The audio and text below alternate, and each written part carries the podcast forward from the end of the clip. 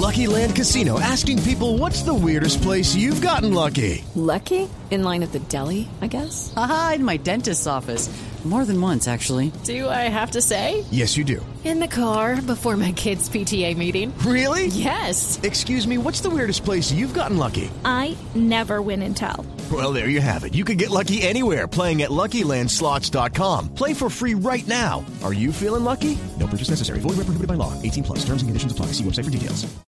6.54 minutos. El gobierno se está moviendo rápidamente para volver toda esta indignación popular que hay sobre el caso de Génesis, sobre el secuestro del niño en norte de Santander, que se llama Cristo José, sobre tantos hechos de violencia con los niños, para sacar adelante su idea de la cadena perpetua para los violadores, para los abusadores. El doctor Jaime Amín es el consejero político de la presidencia de Colombia. Doctor Amín, buenos días. Muy buenos días, Néstor, para usted y toda la mesa y la amable audiencia. Doctor Amin, informó anoche un vocero del Partido Conservador, Hernán Andrade, que la decisión era sacar adelante a través de una reforma constitucional y no de un referendo todo el tema del el cambio constitucional para la cadena perpetua, para establecer la cadena perpetua en Colombia? Néstor, es eh, una preocupación central del presidente Duque y su gobierno. Presidente ha manifestado, obviamente a nombre de todos los colombianos, la profunda tristeza y la conmoción que lo, lo sacude con estos hechos violentos que atentan contra la integridad de los niños colombianos y que se están sucediendo pues cada vez más de manera más continua. Y hay que tener una respuesta, una respuesta por supuesto legislativa, normativa, superior, más integrada, que eleve las penas, en este caso que lleve ese delito eh, indescriptible a, lo máximo, que es tal vez una reforma constitucional que, como lo ha dicho el presidente, plantee la cadena perpetua para los violadores de niños. La sociedad colombiana no puede seguir tolerando estos hechos y claro, la discusión se abre eh, sin entrar en, polémicas que siempre eh, se traducen alrededor de estos temas que son realmente eh, intensos en la opinión pública. Eh, el gobierno preparará un proyecto eh, que presentará a consideración del Congreso prontamente y que también se le puede buscar, digamos, un acompañamiento dada la indignación que esto suscita en la opinión pública. Sí, doctor Amin, eh, había estado hace 48 horas en la casa de Nariño la hija de Gilma Jiménez, Joana, que ha sido, que heredó las banderas de su madre y a ella el presidente Duque le pidió que se encargara de un referendo. Entre, entre el martes que fue esta reunión y hoy, ¿qué pasó para que el gobierno cambie de opinión? Ya no va a ser referendo, sino vía acto legislativo por el Congreso. A ver, obviamente el trámite de una reforma de esta envergadura, que, repito, sacude los cimientos del dolor de la sociedad colombiana, implican que el gobierno no descarte ninguna alternativa. Pero el tema del referendo, que repito, no se descarta en la medida en que el presidente también puede buscar un acompañamiento popular masivo, que seguramente será una respuesta muy alta, contundente, eh, a través del referendo, pues mira en, en el Congreso el, el, vehículo natural para el tránsito de una iniciativa de esta naturaleza. Lo cierto, Néstor, es lo siguiente. La sociedad colombiana está sacudida. Sí. Eh, el, el, gobierno tiene eh, herramientas, iniciativas legislativas que puede poner en consideración para tener una respuesta normativa superior. Y de hecho la va a aplicar, la va a utilizar. Es decir, esa herramienta constitucional, el presidente la pondrá en consideración del Congreso sin descartar, repito, que también se pueda mover popularmente esta iniciativa.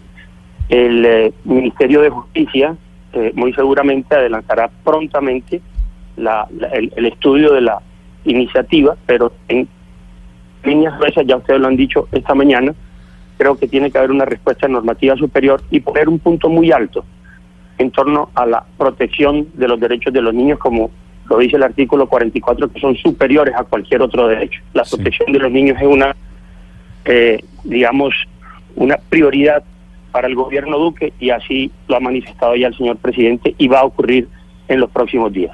Doctora Min, ¿sería cadena perpetua para qué delitos relacionados con los niños? ¿Para, para violadores, para secuestradores, para todos los anteriores? ¿Para cuáles sí, para cuáles no? No, pues sin duda eh, aquellos que atenten contra la vida eh, y la integridad de los menores, en este caso, pues el, el asesinato y la violación de un menor de edad es, es un hecho eh, que merece el mayor repudio de la sociedad colombiana y claro, repito, eh, una respuesta normativa superior que hoy no existe en la Constitución, pero que el gobierno está dispuesto a plantearle al Congreso de la República. Sí. ¿Se cuentan con los votos suficientes? ¿Hay ambiente en el Congreso para sacar adelante un proyecto que tiene seguramente detractores, que hay gente que considera que teniendo en cuenta que la protección de los niños es fundamental, es inocuo y además teniendo en cuenta que es un proyecto de acto legislativo, es decir, que tiene que hacer necesariamente dos rondas en el Congreso? A ver, en, esto no hay cálculos políticos por parte del gobierno.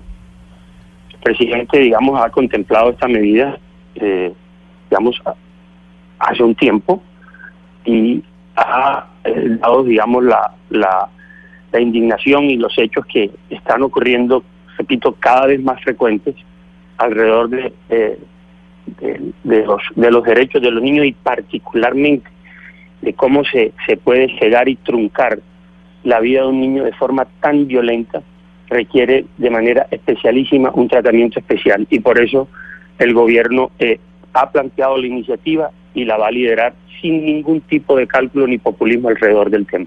Sí. Doctora Min, eh, ¿ustedes ya han, han hecho la evaluación? ¿Hay alguna mirada a cuál es la repercusión en un, en un código penal cuando hay cadena perpetua para algunos delitos? ¿Baja la comisión de los delitos? ¿Esto es efectivo? Es decir, ¿es una relación automática a mayor severidad en la pena, menos delitos? Pues es posible que, y, y será parte de la discusión, no es lo que pretende el gobierno, es decir, no es abrir aquí una, una caja de Pandora donde habrán posiciones a favor o en contra, tampoco es una medida que se está tomando, digamos, a la topa tolondra.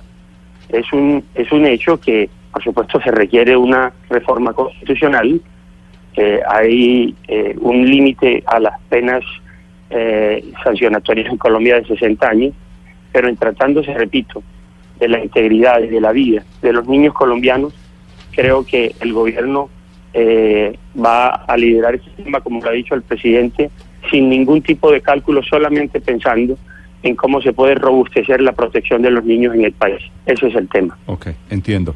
Doctora Min, déjeme hacerle una pregunta final, pues entiendo que apenas está abriendo la discusión, que ustedes están tomando las primeras decisiones, pero seguramente van a surgir voces que quieran colgarle a este tema de la cadena perpetua, pues ar- arandela, esto se abre la, la temporada navideña y eso se vuelve un arbolito y cada, cada uno querrá colgarle. ¿Qué van a responder ustedes cuando les digan si el tema es de penas? ¿Por qué cadena de perpetua, por ejemplo, para violadores de niños y no para y no para corruptos, por ejemplo? Inclusive déjeme decirle, Néstor, ayer en la reunión con la bancada conservadora, una destacada líder de, de esa colectividad planteó eh, al mismo en el mismo tenor de su pregunta que por qué no colocarla, por ejemplo, para los para el crimen del feminicidio. Pero aquí hay un tema que sin duda tiene un, soporte constitucional y es que en la Carta Política el artículo 44 no ofrece dudas.